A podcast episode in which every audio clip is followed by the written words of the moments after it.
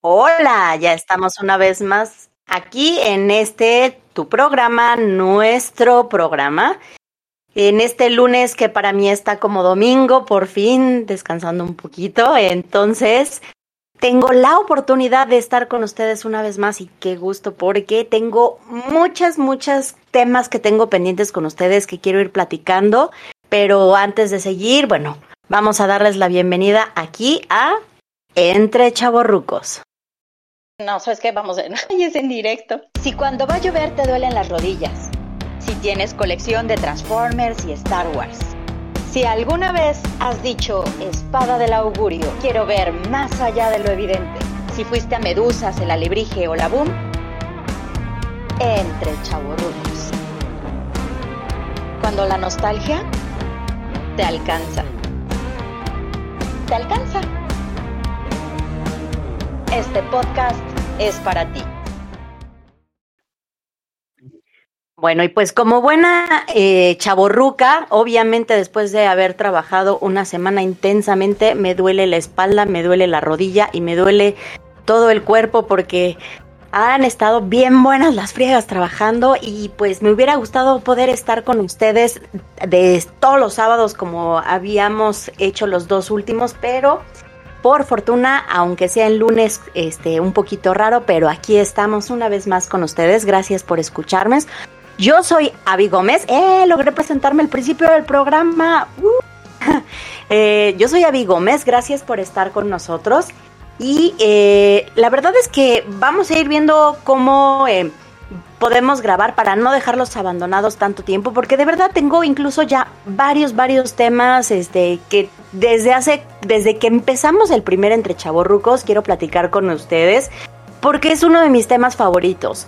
Estamos entrando a el mes de, bueno, ya estamos a mitad del mes de octubre y justo octubre y noviembre son mis meses favoritos en el otoño y porque me encanta festejar todo lo que tiene que ver con Halloween, con Día de Muertos y con terror. Soy muy muy fan de terror para aquellos que no me conocen y de verdad quiero tengo montones de temas que quiero ir platicando con ustedes que podamos ir acordándonos poco a poquito de aquellas épocas en las que estábamos niños, adolescentes o, ya un poquito más jovencillos. Y no tengo mejor manera, o según yo, no tengo mejor manera de iniciar esta temporada halloweenesca más que con esta obra maestra de eh, em, empezó como teatro musical, después se convirtió en una película, pero es de culto y de verdad no tengo mejor manera de empezarla. Es una de mis obras musicales y slash películas musicales favoritas. Pero antes de que siga platicando de ella con toda la pasión que tengo guardada en esto, de, esta, de estos meses, bueno, vamos a echarnos un clavado a el show de terror de Rocky.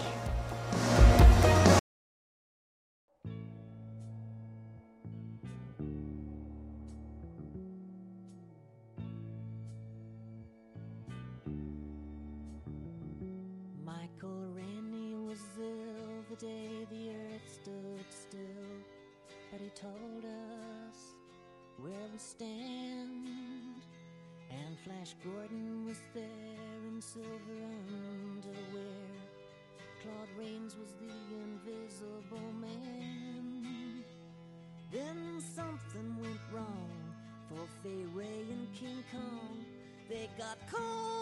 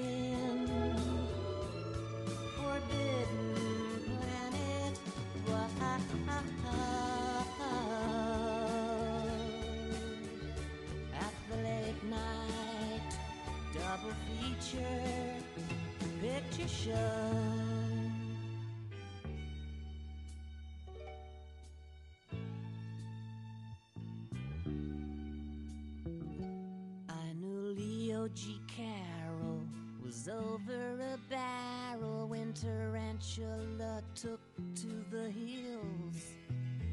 And I really got hot when I saw Jeanette Scott fight a trivet that spits poison and kills.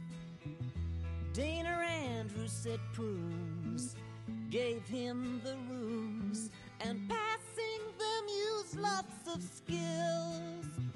But when worlds collide, said George Powell to his bride, I'm gonna give you some terrible thrills like a science fiction double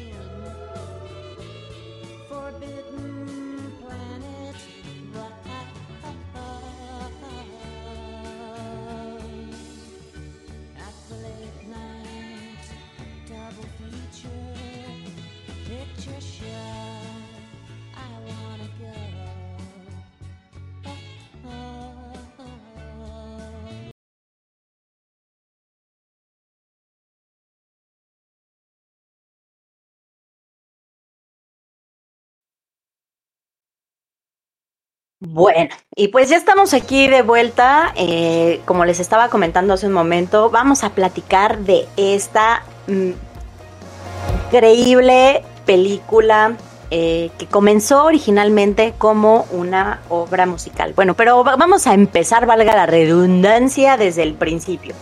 Entonces resulta que un muy joven Richard O'Brien de repente corre el año de 1972 y se encuentra un poquito desempleado, un poquito complicada la existencia porque acaba de ser padre y hace lo que cualquier persona en su situación haría, que cualquier personaje joven en la actualidad haría, ponerse a llorar, encerrarse, pedirle dinero a sus papás, poner una película y ponerse a jugar videojuegos. Ah, no, ¿verdad? Eso es en la actualidad. Bueno, en nuestra época y un poquito más para allá, pues te ponías a ver qué caramba hacías para sacar adelante a tu familia, para este, pues resolver la situación y Richard O'Brien se le ocurre escribir una obra musical. Él ya había trabajado en Hair y había trabajado en otra de mis eh, obras musicales favoritas, Jesucristo Superestrella, y lo había dirigido eh, es Jim Sharman.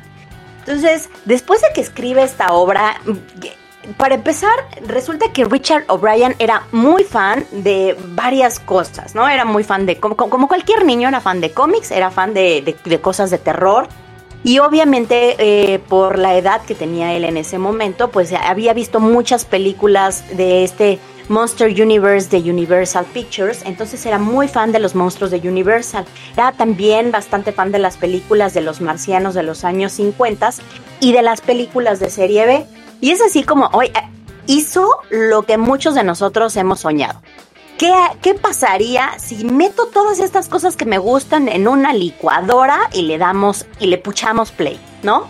Entonces hizo esto Richard O'Brien y resultó esta obra de teatro, se la muestra a, a su amigo Sharman y, y, su amigo Sharman decide poner en marcha esta obra musical y se estrena eh, el 19 de junio de 1973 en el Royal Hall Theatre, esta obra de teatro, con eh, el famosísimo, ahora famosísimo Tim Curry, como el papel, pues es el, eh, el leading eh, role, ¿no? O sea, en, en, para muchos podría pensar que serían tanto Brad como Janet los que llevaban el, el papel de protagonistas, pero yo creo que de verdad, si hubiéramos tenido a cualquier otra persona en este papel de Frankenfurter, jamás hubiera sido lo mismo y Tim Curry hace un papel verdaderamente fenomenal. Que bueno, ya platicaremos más adelante de cómo va mm, esta, esta, esta historia. Vamos a hacer, les platico la dinámica para los que nunca me hayan escuchado y que no hayan tenido este, la desgracia de, escuchar toda la cantidad de idioteces que escucho y ojalá que les guste lo que digo y si no les gusta por favor recomiéndenme con la gente que les cae mal. Pero bueno, el caso es que generalmente platico un poquito de los datos digamos, de esta película, de cómo, eh, o de, de, en este caso, cómo surgió, después platico de qué va, de qué trata, y por último, casi siempre doy mi opinión de cómo la veía cuando estaba chavita, cómo, que, o cuál fue mi opinión, con un poquito ya más como adulta. Y bueno, viene aquí mi alerta, la alerta de opinión de Abby, viene aquí mi, este, de, este, alarma así de, híjole, si te ofendes fácilmente, de verdad, no estás en el lugar correcto porque tiendo a ser un poquito solo, un poquito políticamente incorrecta. Entonces, por favor, no te ofendas, es solo mi opinión y pues bueno, Aquí vamos. Entonces, la verdad es que eh, estábamos con Richard O'Brien que decide mezclar todas estas cosas, las mete en una licuadora y a esto le pone este, le suma este boom que se estaba viviendo en los 70s de esta liberación sexual, de este rock glam, de, de eh, como la experimentación que estaban teniendo los jóvenes en esta época y de decidir qué quieren hacer con su vida y cómo lo quieren hacer, y da como resultado esta maravilla de obra de teatro. La ponen en el Royal Hall Theatre y a partir de aquí empieza un boom con respecto a esta obra de teatro que eh, obviamente llega a muchos lugares diferentes. Empezó en Londres y a partir de ahí obviamente viajó a este, Australia, empezó a despegar, de repente llega a Estados Unidos y, como sucede en muchos casos, señor Don Dinero, chichín, escucharon por ahí algunos productores eh, una cajita registradora, empezaron a relamerse los bigotes y y a mover los dedos como Mr. Burns, así de excelente. Y decidieron que era el momento de poner en marcha eh, una película. Entonces viene 20th Century Fox y dice, oye, eh, ¿qué te parece si ponemos esta obra de teatro que está teniendo mucho éxito alrededor del mundo y la... pues le damos un giro un poquito diferente, la americanizamos y la convertimos en una película. Obviamente le ofrecen este proyecto al director original, se lo, ofrecen a Jimmy Sharman y le dicen, pero, pero, obviamente tenía que haber un pero. Queremos, obviamente, que tenga éxito porque esto es lo que nos importa, el dinero. Y queremos que metas a estrellas, a estrellas de rock. ¿Qué te parece si metes a Cher? ¿Qué te parece si metes a Bowie? Que la verdad es que hubiera estado increíble ver a Bowie este, en un papel como estos. Independientemente de que de verdad Tim Curry hace un papel fenomenal y la película y todo el culto que, sucede después de esto, de, este fenómeno, es gracias a Tim Curry. Creo que sí hubiera sido, estado súper interesante ver a Bowie en un papel como estos. También sugirieron a Jagger, a Mick Jagger, pero eh, que, que además de todo era muy fan también de la obra de teatro pero la verdad es que se vio bien leña este brother y dice, no, no, no, a ver, espérate, güey. Si esto está funcionando como está funcionando es gracias al elenco original y vamos a meter al elenco original. Y Fox, pero, pero, pero, pero te estoy, bro. Pues sí, güey.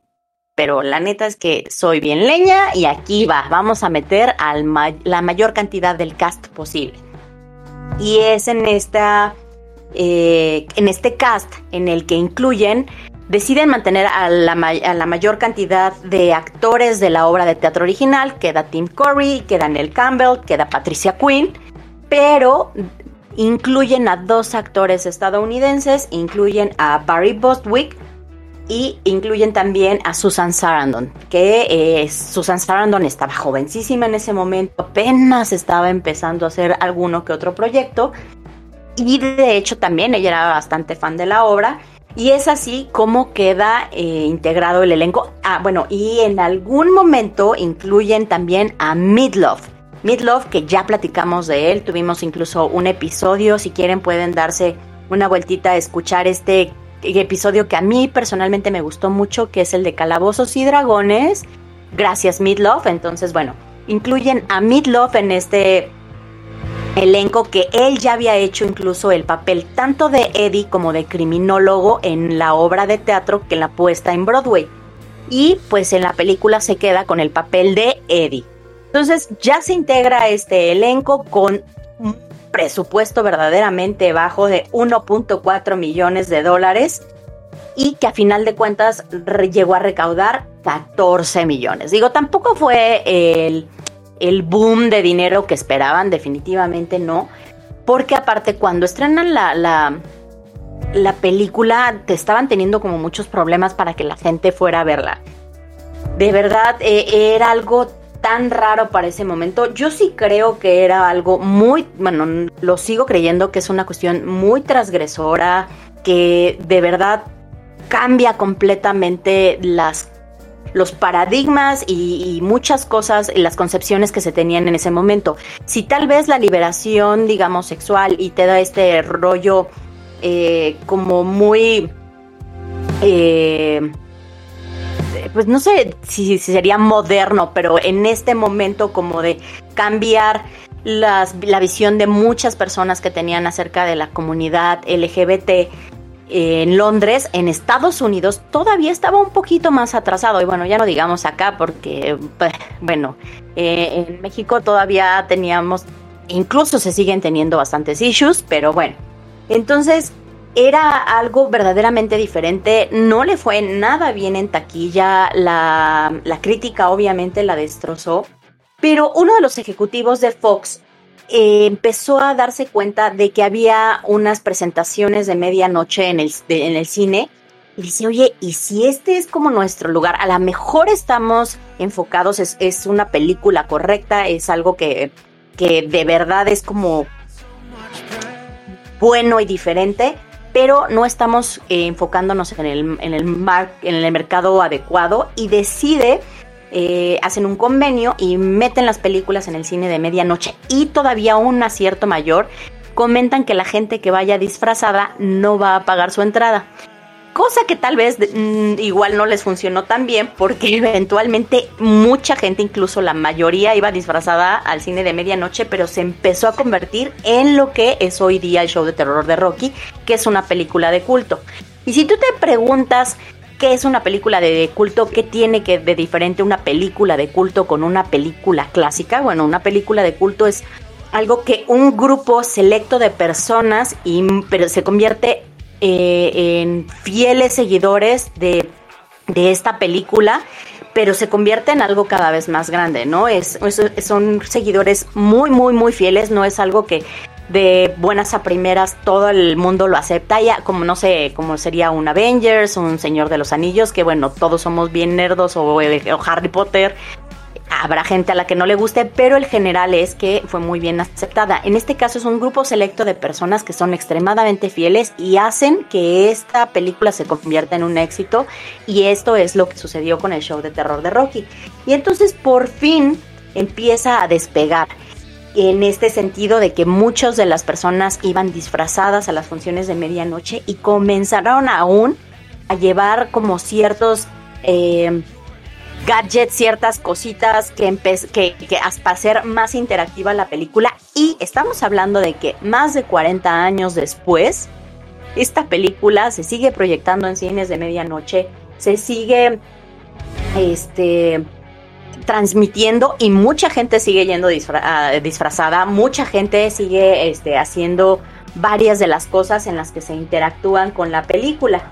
Y bueno, eh, vamos a escuchar una de las canciones que es justamente hablando de Midlove, del que estábamos platicando, cuando entra Midlove en, eh, en esta escena muy muy entretenida después de que cantan Time Warp, que ya hablaremos un poquito más eh, adelante de ella.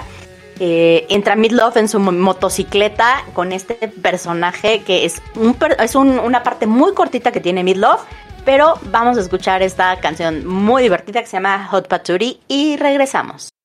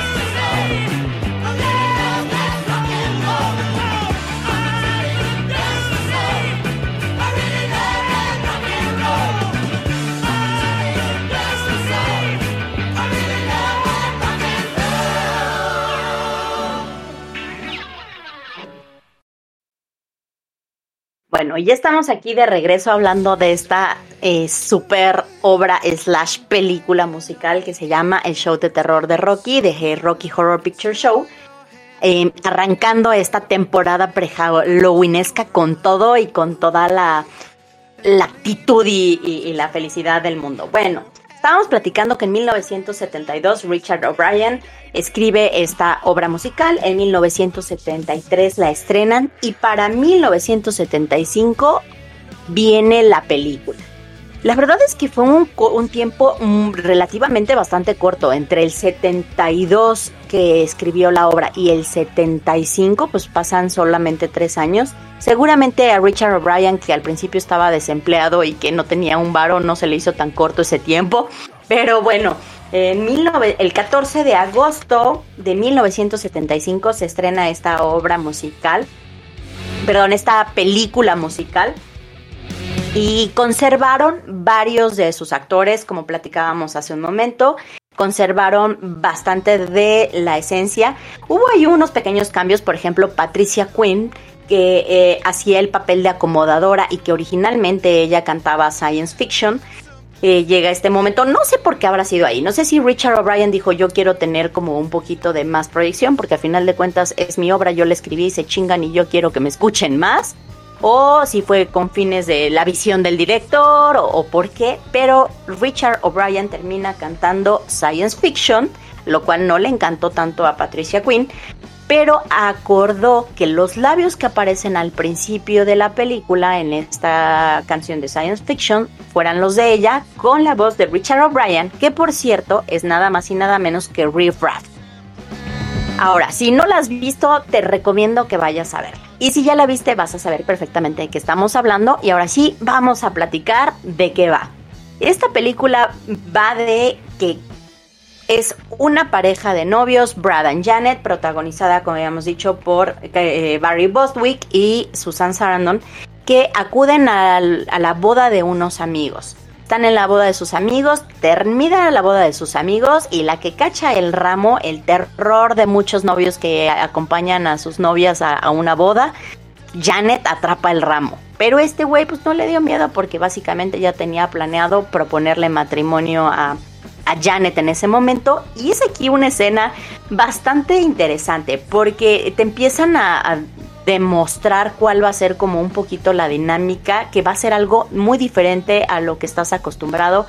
Y estos personajes que después se incorporan, es que lo como es Tim Curry, este, está Neil Campbell y eh, Neil Campbell, perdón, y, y Richard O'Brien están como en el fondo de, de, de esta escena, demostrándonos como que van a tener algún tipo de participación, ¿no? Obviamente están con caracterizados completamente diferentes, pero es en, eh, cuando Brad comienza a demostrarle matrimonio, se comienza a desarrollar un cambio como entre de escenografía y de ambientación. De Esther, este ambiente festivo de una boda se va convirtiendo en un funeral poco a poco. Cambian así tal cual, giran los floreros y de ser florecitas así tiernas y lindas de boda a flores negras, meten un, un, ataúd y se convierte en algo siniestro. Tal vez como en una especie de premonición de que lo que iban a vivir sería una historia de terror o, no sé si comentando de básicamente te vas a casar es tu muerte, no sé por qué caramba, pero cambia y te dan un vistazo a que va a ser algo muy diferente lo que vas a ver después de esto. Entonces platican ellos y deciden ir a ver al doctor Everett Scott, que es básicamente su maestro y por el que se conocieron, y van a platicarle que se van a casar y van a ir a buscarlo van saliendo, eh, en este momento aparece un criminólogo que te da este guiño hacia un, una especie, si te acuerdas de Dimensión Desconocida, en algún momento también vamos a platicar de ella, en este sentido que va platicando de ellos no sabían a lo que se enfrentarían en ese momento, ¿no? Y, y, es como una especie, digo, no sería como de Tales from the Crypt, porque este estaba, era un esqueleto bastante eh, más pintoresco, digamos, pero sí, básicamente un criminólogo y, se nota este estudio muy inglés, muy british, eh, platicándonos que va a suceder algo diferente y que era una noche que jamás olvidarían. Entonces Brad y Janet van en su carro, están en una noche lluviosa, como en cualquier película, en ese momento películas típicas de terror, que las cosas, digamos, oscuras, las cosas que daban miedo sucedían en la noche, que ya no es de esta forma, ¿no? Eh, nos ha, habido unas películas nuevas que nos han mostrado que el terror está a plena luz del día, como Midsommar, que está este, plena luz del día, colores brillantes y está el terror con todo, pero bueno, en esta época el terror eh, representaba lo oscuro, la noche. Ellos están en su coche, empieza una tormenta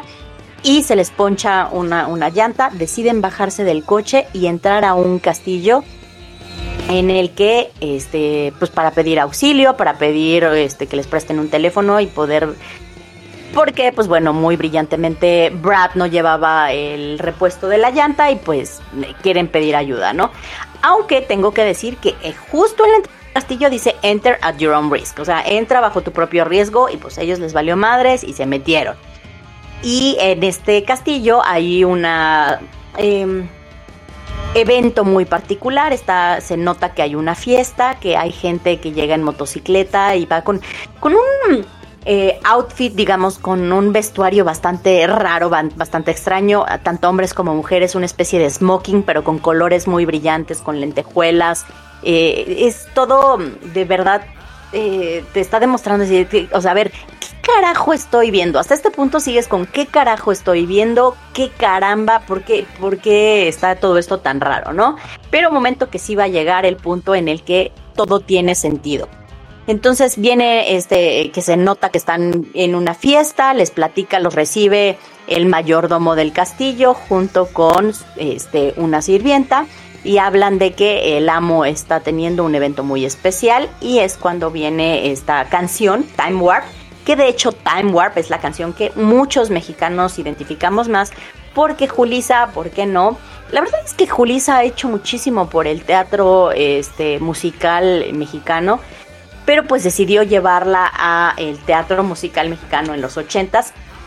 Hasta aquí íbamos todavía bastante bien, pero se le ocurrió mexicanizar bastante esta canción y de Time Warp, que es como salto en el tiempo, una cosa así sería básicamente, a el baile del sapo. ¿Por qué? No lo sé. Si alguien tiene de casualidad alguna algún comentario, no sé si porque los sapos brincan y habrá sido su comentario, así como que su la forma de enlazarlo, pero bueno, Timbiriche este popularizó y no estoy diciendo que no me guste, ¿eh? Yo, o sea, montones de veces bailé el baile del sapo este con Timbiriche y me encanta, me encanta el baile del sapo, pero pues, o sea, estamos de acuerdo que no tiene como mucho que ver con la eh, temática original ni con las letras originales, ¿no? Pero bueno, entonces, esta canción que es como muy popular, la bailan y después de esto viene en este instante la entrada de verdad épica, magistral y que te roba la atención, que es cuando dices, si habías dicho que carajos estoy viendo, en este momento es cuando, what the fuck, o sea, ¿qué pedo con este güey? Es cuando aparece un personaje, aparece Tim Curry vestido de este personaje que es Frankenfurter y, se roba la pantalla, en ese momento tienes toda la atención, ¿no? Y, el güey está con un outfit, viene con liguero, con un chalequito plateado. Y de verdad es, güey, qué pedo con lo que estoy viendo, ¿no? E insisto, em, te llama completamente la atención y viene aquí esta actuación de Tim Curry que, que nos demuestra un poquito lo que es capaz de hacer este, este señor.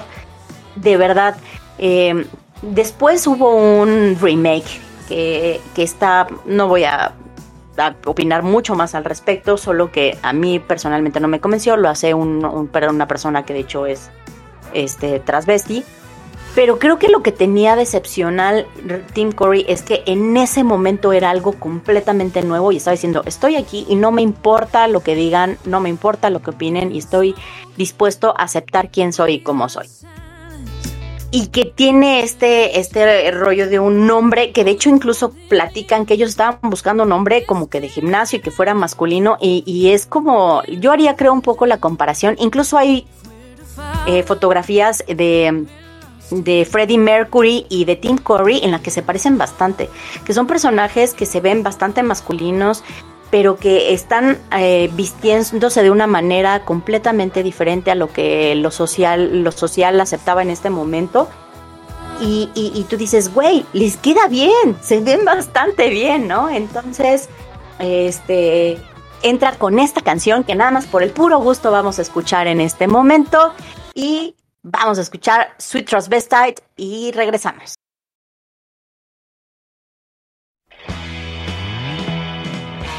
How'd you do, I see you've met my faithful hand in hand.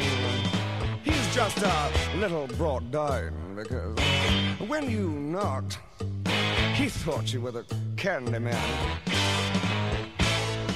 Don't get strung up by the way I look. Don't judge a book by its cover.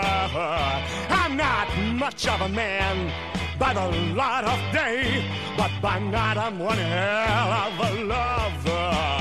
I'm just a sweet transvestite from transsexual Transylvania. Show you around and maybe play you a sign. You look like you're both pretty groovy. Or if you want something visual that's not too abysmal, we could take in an old Steve Reeves movie. I'm glad we caught you at home. Could we use your phone? We're both in a bit of a hurry. Right. We'll just say where we are, then go back to the car. We don't want to be any worry. Well, you got caught with a flat world. How about that? Well, babies, don't you panic. By the light of the night, it'll all seem alright. I'll get you a satanic mechanic. I'm just a sweet transvestite from transsexual Transylvania. Why don't you stay for the night? Right, Or maybe a bite. right. I could show you my favorite obsession. I've been making a man with blonde hair and a tan, and he's good for relieving my tension. I'm just a sweet transvestite from transsexual Transylvania. Hey, hey, I'm just a sweet transvestite from transsexual Transylvania.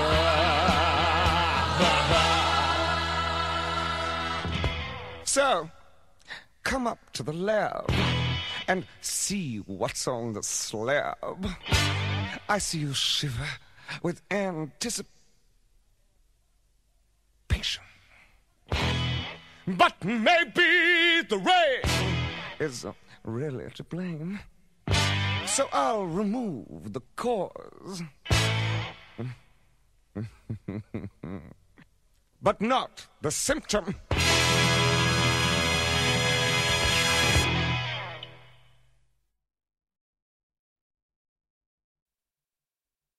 Bueno, y después de esta canción, que es un temazo, la verdad, muy entretenido, y, y estábamos platicando que justo puedes estarlo viendo a distancia y así como que cut your eye, en ese momento tienes que voltear a verlo, ¿no? Se dice que Tim Curry probó diferentes acentos, entre ellos uno alemán, pero se terminó quedando con uno como muy british, muy, muy británico, eh, tratando, que dice que era una mezcla entre Isabel II, la difunta, este Reinita Chabela y este y, la mamá de Tim Curry. O sea, yo iba a decir y su madre, pero me ibas a decir la mamá de Tim la mamá de Chabela, no, la mamá de Tim Curry. Entonces, este, bueno, este, este es el acento que terminó quedándose. Y bueno, estamos hablando de, de que les dice a Brad y Janet, a ver, están temblando de frío, les vamos a quitar la ropa, casualmente, ¿no? Así, ¿por qué? Pues porque hace frío y porque está mojado. Y entonces les voy a enseñar lo que estoy haciendo y qué es lo que estamos festejando.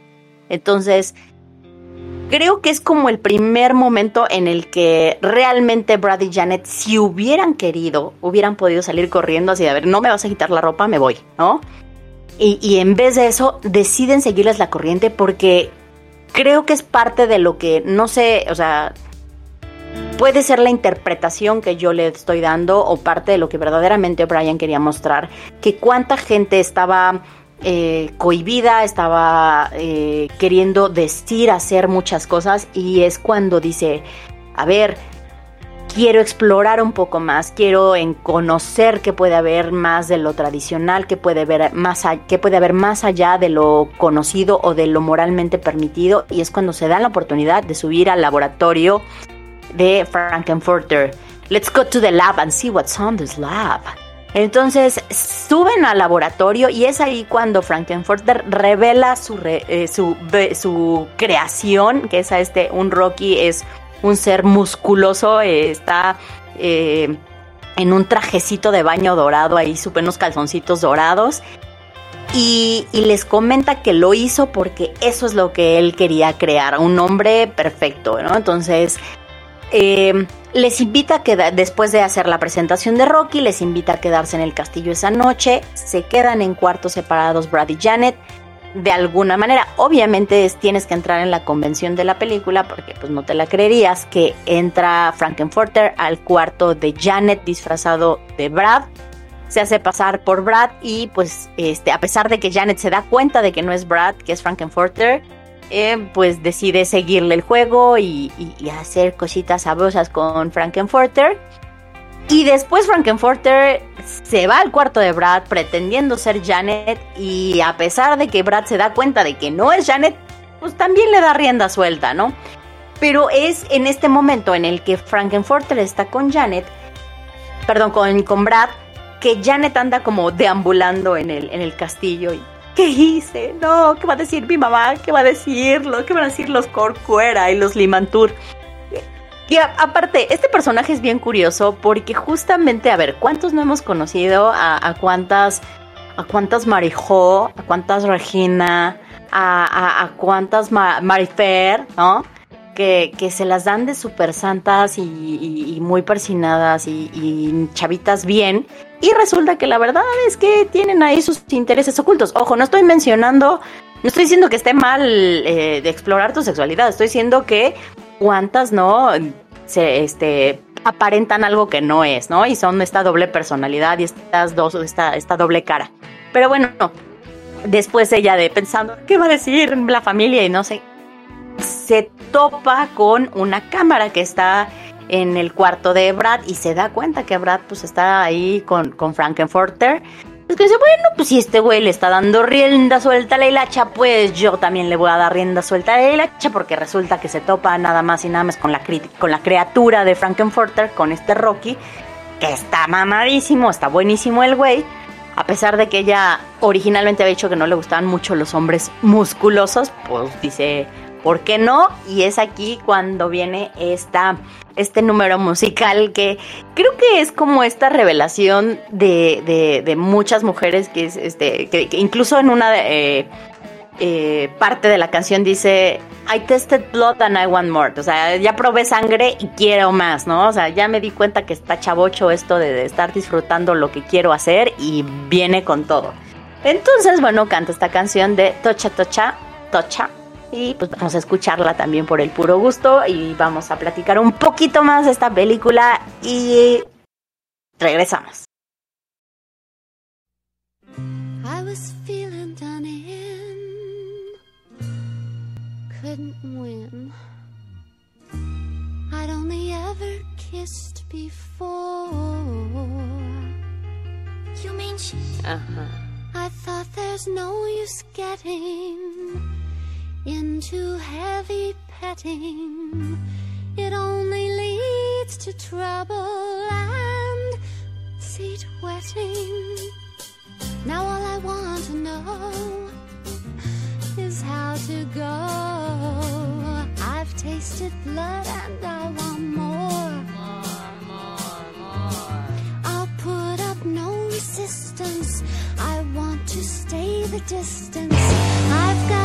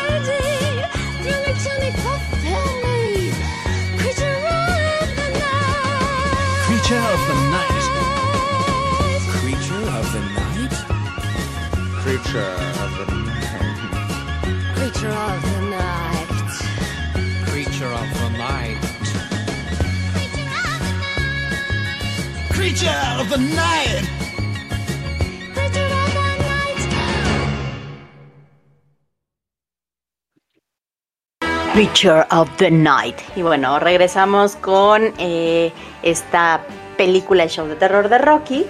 Y estábamos platicando cómo eh, esta parte de, de, de como el despertar sexual, digamos, de Janet Weiss es cuando como que se da cuenta, oye, está interesante, está padre, está buena onda esto de estar eh, experimentando y no quedarme con lo que me están diciendo que es lo correcto, ¿no?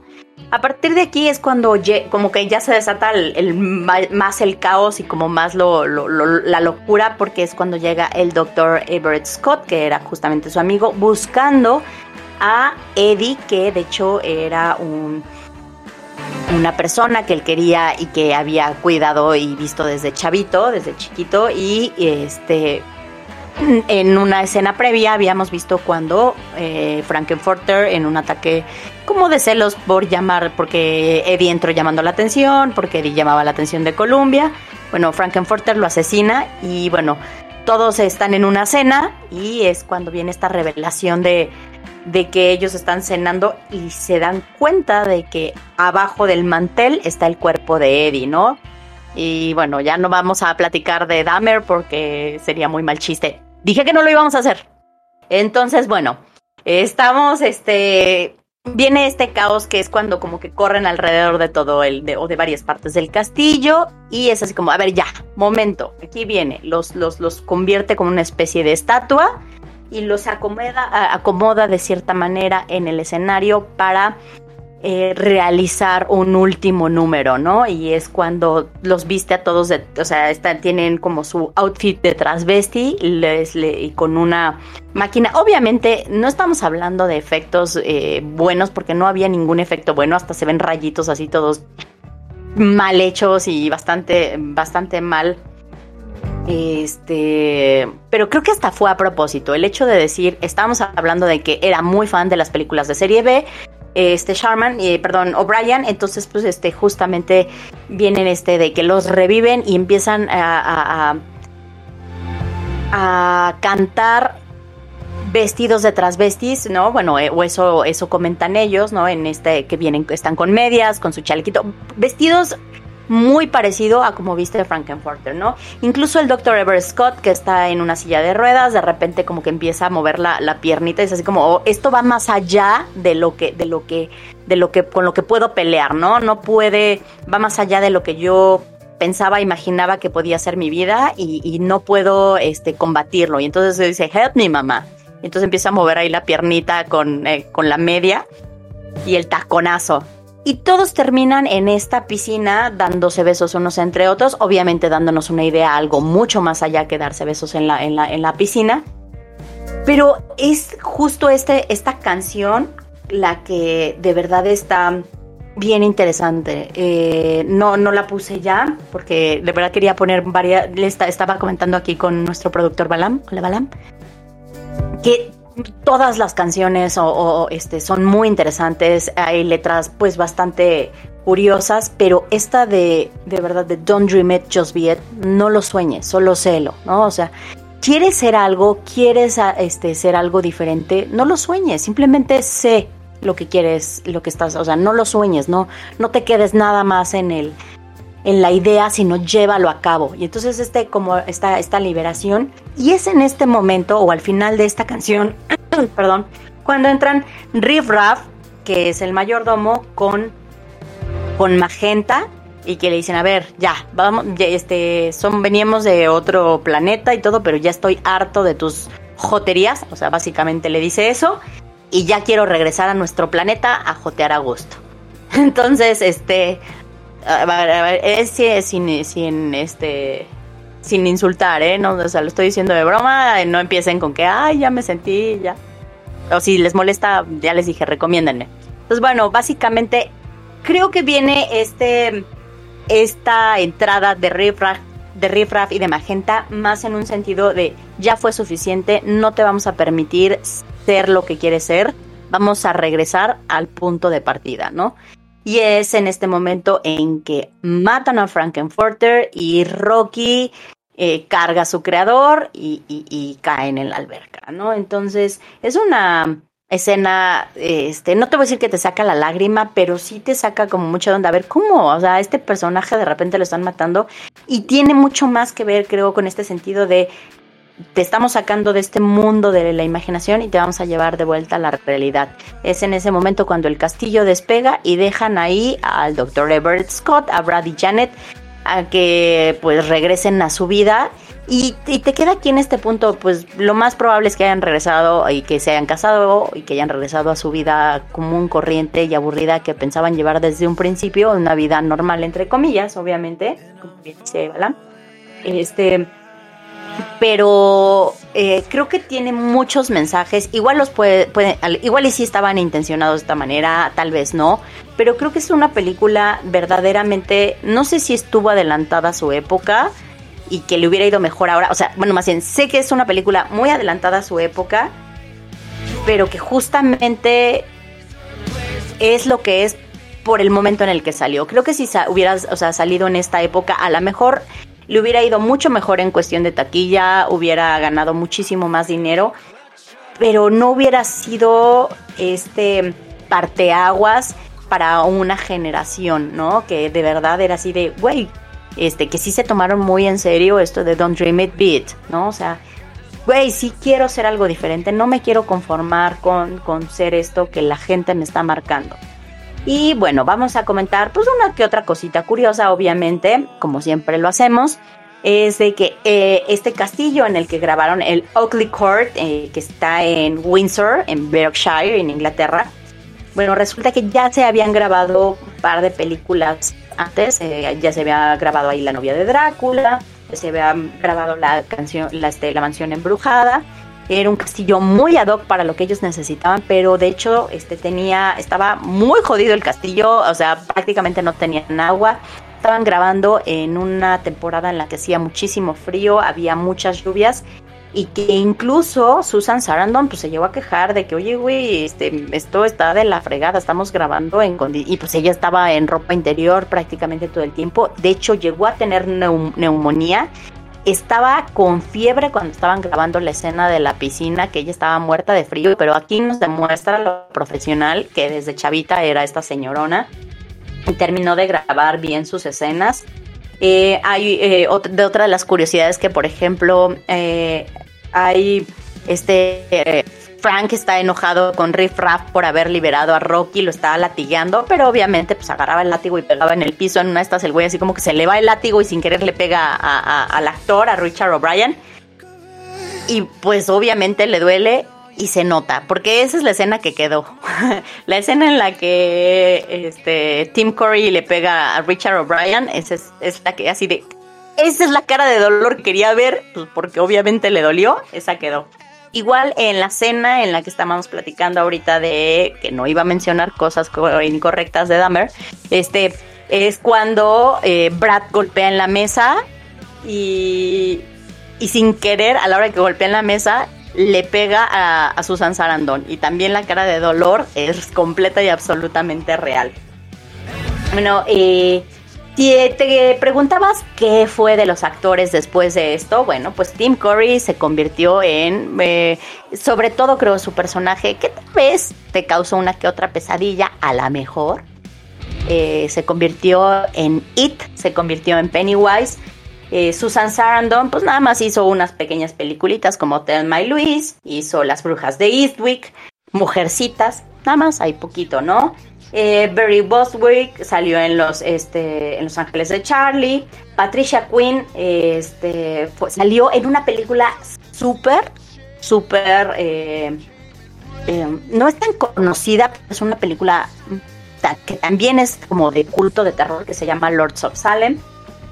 Y bueno, Peter Hinwood como que ya se cansó de, la fama y por ahí lo dejó, ¿no? Estos, este, todo el elenco se reunió, bueno, no todo, pero bastante parte del elenco se reunió en el 2015 con motivo del 40 aniversario de la película y como te decía, tan importante es que de alguna manera, más de 40 años después, y se sigue reuniendo la gente a las funciones de medianoche, en las que pues este con ciertos artículos este se disfrazan y con ciertos artículos interactúan con la película.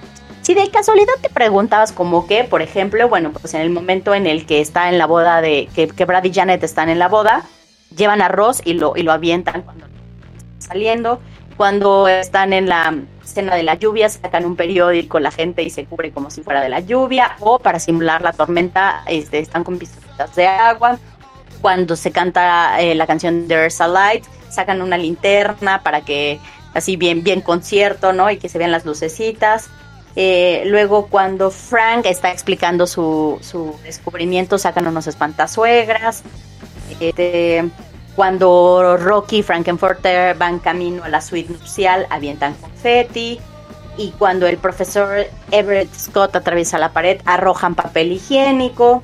Este, cuando es el, este, que Frankenfurter le dice feliz cumpleaños Rocky, se ponen su gorrito de fiesta. En fin, hay como es, eh, que en algún video que estaba viendo a la hora de hacer como este, la investigación y platicar un poquito de esto, eh, comentaron algo que me pareció muy, muy correcto, ¿no? Que es que así como se convirtió eh, la película en una película de culto y que como que te sentías parte de ese grupo selecto a la hora que te gustaba, en el momento en que vas a una presentación de medianoche y sabes qué hacer en el momento que sacan alguno de los artículos, dices, "Eh, soy parte de este grupo selecto, está, está también bastante cool, bastante interesante. Ahora, ¿cómo lo veía yo? Obviamente de niña no lo veí, no la vi porque pues o sea, ya les he comentado varias veces que mi mamá es muy religiosa, no iba a haber manera que me dejaran verla y también comentábamos que no es tan fácil tampoco, o ahorita ya, ya la encuentran, si quieren buscarla, si quieren verla, la encuentran en Star Plus, pero este, hace unos años tampoco era tan fácil encontrarla. Yo la llegué a ver por primera vez ya la película como tal, eh, en, cuando tenía casi 19 años, una cosa así en el canal 11. La pasaban cerca de estas fechas en el canal 11 y fue muy impresionante para mí porque justo lo primero que vi fueron los labios rojos de Patricia Quinn cantando science fiction y, y fue así de, ¿eh? ¿Y qué, caramba, es- qué es esto, no? Y entonces se veía en el canal 11 y obviamente mi primer approach, digamos, a esta película fue pues eh, lo de Julisa, que este que puso el, hizo el baile del sapo, que de hecho esta Time Warp se metió a la película solo para matar tiempo porque les hacía falta un poquito de tiempo, pero pues se convirtió en una muy representativa. Y hubo un capítulo, yo me acuerdo mucho, la verdad es que lo estuve buscando, si alguno de ustedes lo encuentra, por favor, mándenmelo. Este, les recuerdo de una vez, mis redes sociales son Avi Gómez F, me encuentran en Instagram, me encuentran en TikTok. Mándenmelo porque vi un capítulo de Cachún Cachún Rara, que casualmente producía obviamente Luis de Llano Macedo, hermano de Julisa, y en el que hacían una parodia de el show de terror de Rocky en el que justo llegaban a un castillo y estaba supuestamente obviamente este, estábamos hablando de que se este perdón se presentaba este cachún cachún en, en canal 2 o 9 no mal si no, lo voy a investigar y lo vamos a platicar pero pues obviamente no iban a poner la historia original, ¿no? Porque Televisa, este, entonces, ¿para qué quieren? Pero sí quisieron, o sea, les doy ese crédito, ese puntito por querer, a lo mejor era como, miren, vean esto, búsquenlo de dónde salió, ¿no? Entonces, de niña no la vi, pero cuando la vi a los diez y tantos años dije, wow, ¿qué es esto? ¿No? De verdad, este, se me hizo muy impresionante el, el que alguien fuera tan valiente para, para querer sacar algo eh, diferente y decir, puede ser quien quiera ser, ¿no? Y, por ejemplo, un statement como el de, eh, en la bata de Frankenfurter viene, hay un triángulo rosa. Que de eso, de hecho, ese triángulo rosa se usaba en los campos de concentración, pero invertido, para demostrar quién era, quiénes eran las personas homosexuales. Entonces, en el momento eh, de cambiarlo y ponerlo en otra dirección y ponerlo en la bata de Frankenfurter, es un statement bien fuerte, ¿no? Es saber, no me importa y no, no solo eso, lo, este, lo, vestimos con orgullo y de verdad este, quiero aprovechar este, este día para eh, y este, y este capítulo para felicitar a la, a la comunidad LGBTQRMXN y decir este, que qué valientes tienen que ser para poder este, decir con orgullo lo que son y qué bueno, porque de verdad el mundo no sería lo mismo sin ustedes. Y pues bueno, mucho, muchas, muchas este, ovaciones a ustedes, ¿no? Bueno, este, espero que les haya gustado este capítulo. Yo lo disfruté muchísimo porque de verdad disfruto muchísimo esta película. Si pueden, vayan a verla. Sé que la van a disfrutar ahora en esta época que es nuestro banderazo oficial a el terror en Entre Chavorrucos. Eh, ¿Cómo nos encuentran? Ya les comentaba, mis redes son Abigomesf, eh, en Instagram, en TikTok. Nos encuentran en Facebook, en Radio Basamento, que es nuestra casa productora, y van a encontrar mucho contenido que seguramente les va a gustar bastante. Y nos estaremos escuchando bien, bien prontito con mucho de terror todavía, porque queda bastante. Gracias por escucharnos y los voy a dejar con Time Warp para que se queden con la canción unas cuantas horas por lo menos y por, espero que toda la semana para que nos escuchen con gusto la próxima semana. Adiós.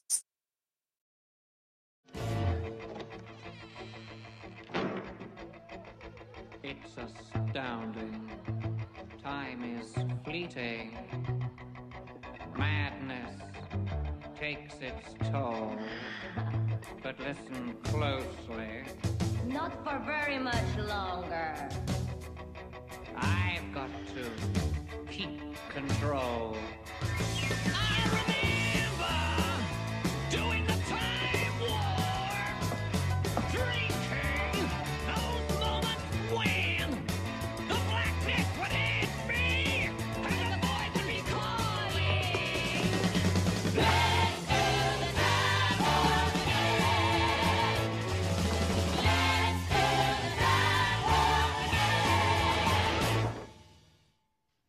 It's just a jump to the left. With your hands on your hips.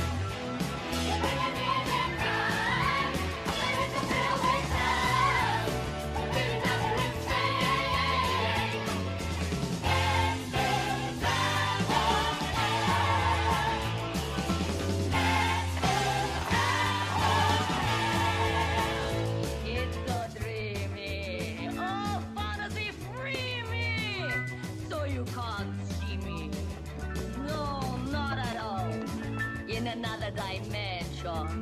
With voyeuristic intention. Well secluded. I see all. With a bit of a mind flip. You're into the time slip. And nothing can ever be the same. You're faced out on sensation. Like you're under sedation.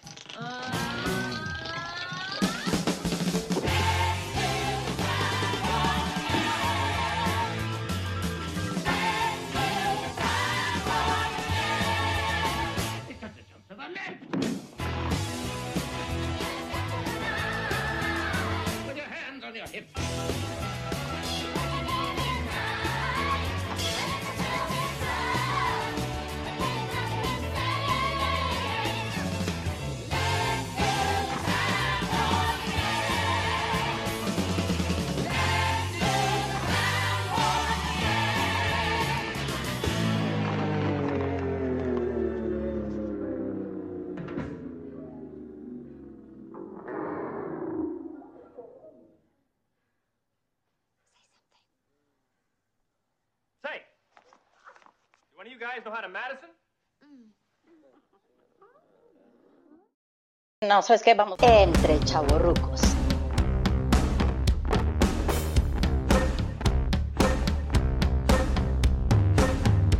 Entre chavorrucos. Y es en directo. Cuando la nostalgia te alcanza. Te alcanza.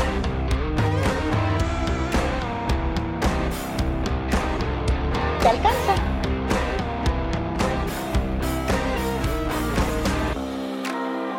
Este podcast es para ti.